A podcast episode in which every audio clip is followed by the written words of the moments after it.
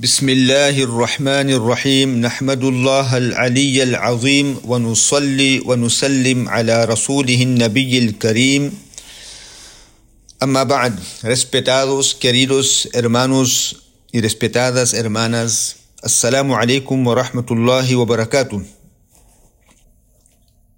En nuestro dars anterior ya vimos que era característico en los días de Rasulullah sallallahu alayhi wasallam el que todas las copias del Corán estuvieran escritas en distintos medios. Por ejemplo, un versículo escrito en un pergamino, otro en una hoja de árbol y otro en un hueso, o que no hubiera copias completas de este. Ahora, algunos de los sahaba radiallahu anhu majma'in podría tener solo una sura en su poder, mientras que otro podía tener cinco o diez, y un tercero solo algunos versículos. Por otra parte, habían sahaba, habían compañeros, compañeros radiallahu anhum que tenían en su posesión explicaciones del Corán junto al texto de los ayat, de los versículos. Ahora, dentro de este contexto, Abu Bakr ta'ala anhu, durante su periodo de khilafa, califato, pensó que sería necesario reunir todas estas unidades dispersas que contenían partes del Corán para que fueran preservadas los motivos y los métodos que estaban detrás de esta gran empresa han sido expuestos por Zayd ibn Thabit radiyallahu ta'ala anhu, quien dijo, un día, inmediatamente después de la batalla de Yamama, Abu Bakr radiyallahu ta'ala anhu me envió un mensaje llamándome, y cuando llegué donde estaba él, estaba Umar radiallahu ta'ala anhu también presente.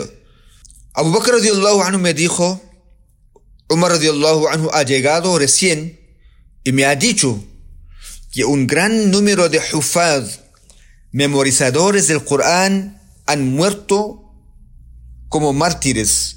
Y yo temo que una gran parte del Corán haya quedado extinta. Porque en la batalla de Yamuk muchos sahaba que eran hufaz, memorizadores del Corán, murieron. Entonces, cuando ellos murieron, una gran parte del Corán también se fue, se fue con ellos. Entonces, así, según yo veo, debes iniciar la tarea de reunir el Corán. Abu Bakr dice ahora a Zayd que tú tienes que tomar esta tarea para reunir el Corán y tenerlo en tu poder. Yo le dije a Omar, ¿Cómo podemos hacer algo que Rasulullah sallallahu alayhi wa no hizo? Y él contestó, por Allah, esto no es sino para el bien. Umar insistió, insistió, es para el bien.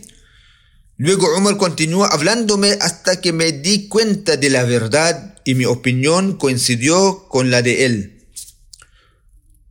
Después Abu Bakr radiallahu ta'ala anhu me dijo, ¿a quién? Abu Bakr dice al Zayd, eres joven, inteligente, no tenemos dudas, no tenemos dudas respecto de ti, has trabajado como escribiente del wahi, de la revelación, bajo la supervisión de quién?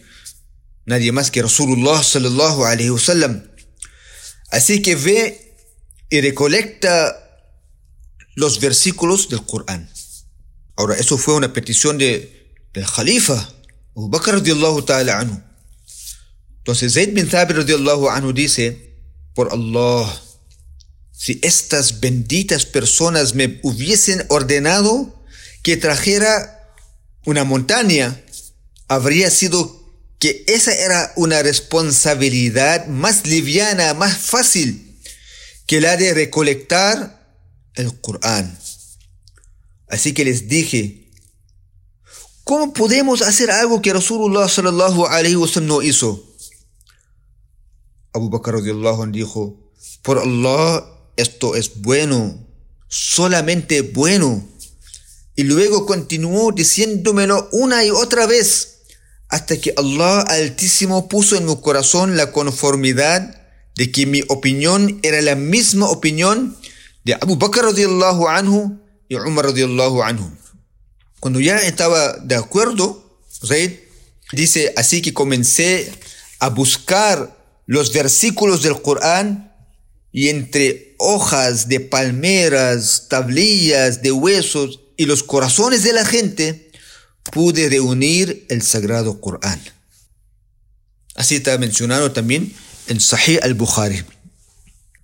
En este punto que tratamos acerca de la recopilación del Corán, es importante que, tengamos una percepción adecuada de cerca de Zayd bin Thabit. Tenemos que saber bien quién es Zayd.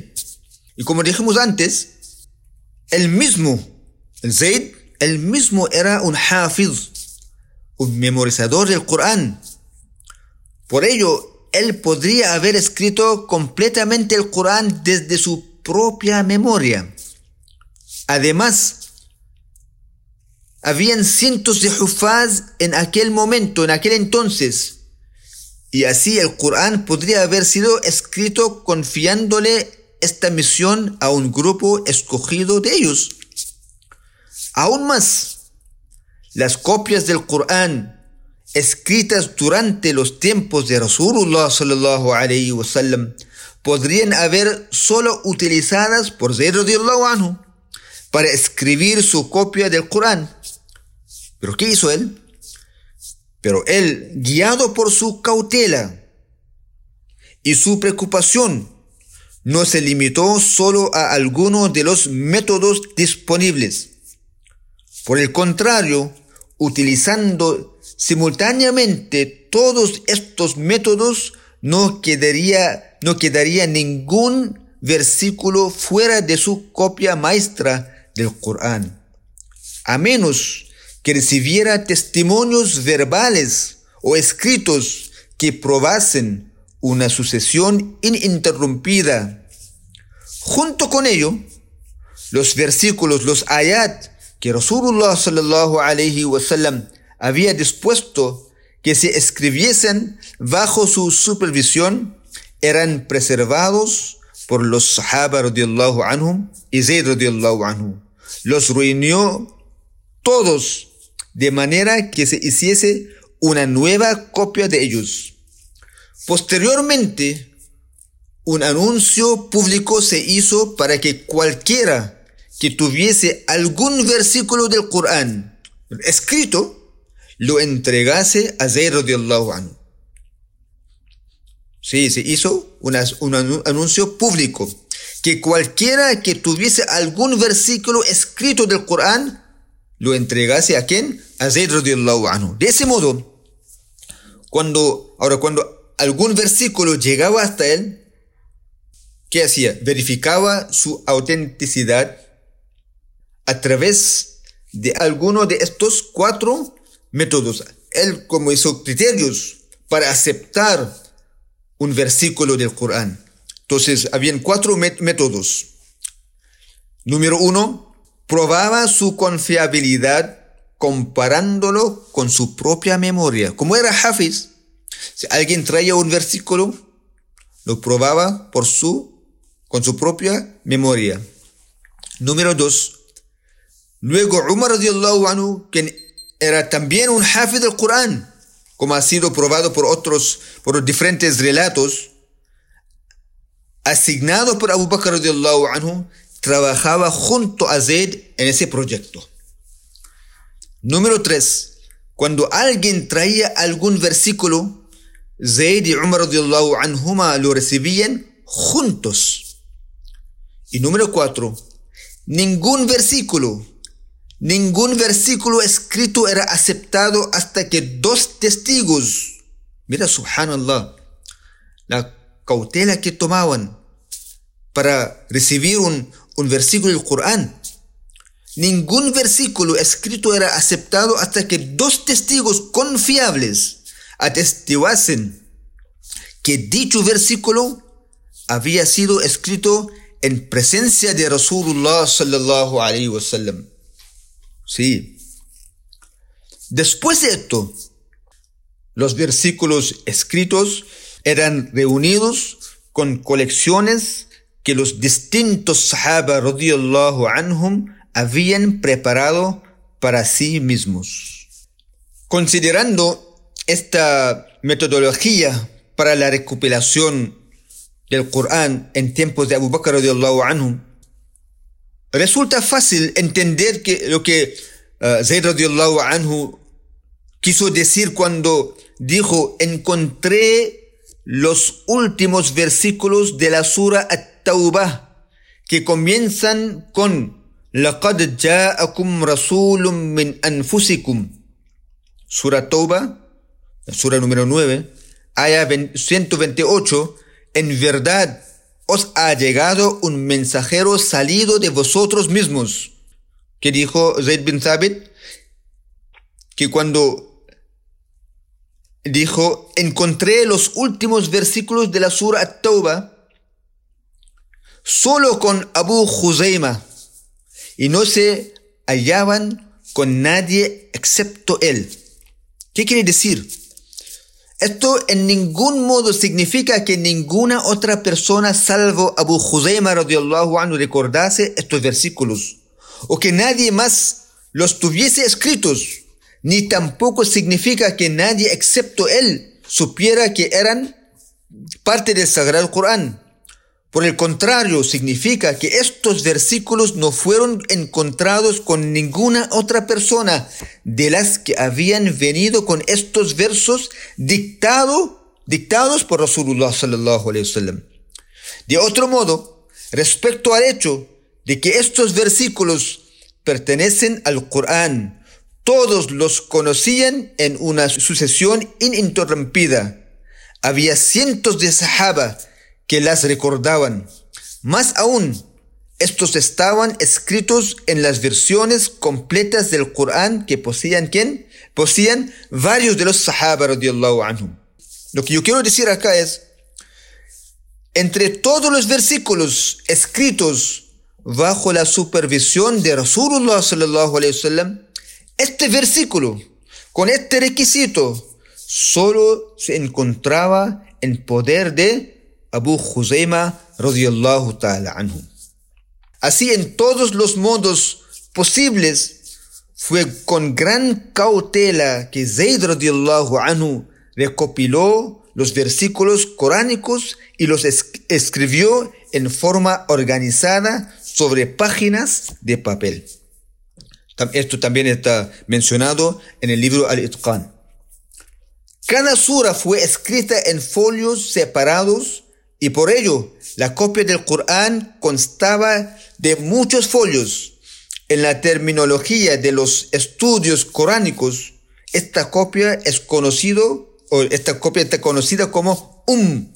Um significa madre, literalmente madre, con la que lo que se quiere dar a entender que es el original. Lo que él recopiló era el Um, el original y tenía las siguientes características. Lo que el Zayd radiallahu anhu recopiló tenía las siguientes características. Número uno. En esta copia, los versículos del Corán estaban organizados de acuerdo con el orden identificado por Rasulullah sallallahu alaihi wasallam. Pero las suras no estaban ordenadas así, por lo que ellas fueron escritas separadamente. Número dos, esta copia incorporaba los siete huruf, siete versiones, porque el Corán no fue, solamente fue revelado en un solo dialecto, sino en siete versiones. Esta copia incorporaba los siete huruf del Corán, las siete versiones del Corán. Número tres, aquí se recolectaron todos los versículos cuya recitación no había sido abrogada.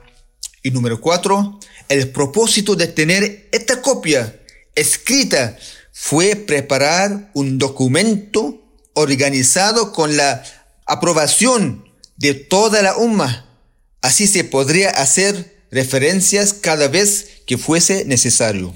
Estos folios, escritos bajo las órdenes de Abu Bakr ta'ala anhu, permanecieron con él durante el resto de su vida. Y luego estos folios se quedaron con Umar radiallahu ta'ala anhu. Y después de la muerte de Umar radiallahu ta'ala anhu, fueron transferidos a la custodia de Ummul Mu'minin Hafsa radiallahu ta'ala anha. Y después de su muerte, Marwan bin al-Hakam, Marwan bin al-Hakam quemó estos folios una vez que estuvieron listas las copias del Corán ordenadas por Uthman radiallahu ta'ala anhu y el consenso de la umma había llegado al acuerdo de que era obligatorio seguir esas copias del Corán en escritura y en el ordenamiento de las suras. Marwan bin al-Hakam pensó que no era recomendable conservar una copia que fuese contraria a esta versión ya escrita y organizada. Ibn Hajar Asqalani rahmatullah alayhi menciona esto en su libro Fathul Bari. Eso era la preservación del Corán en la época de Abu Bakr Luego vamos a ver inshallah la preservación del Corán en el periodo de Uthman radiyallahu ta'ala anhu wa akhiru da'wana anil hamdulillahi rabbil alamin.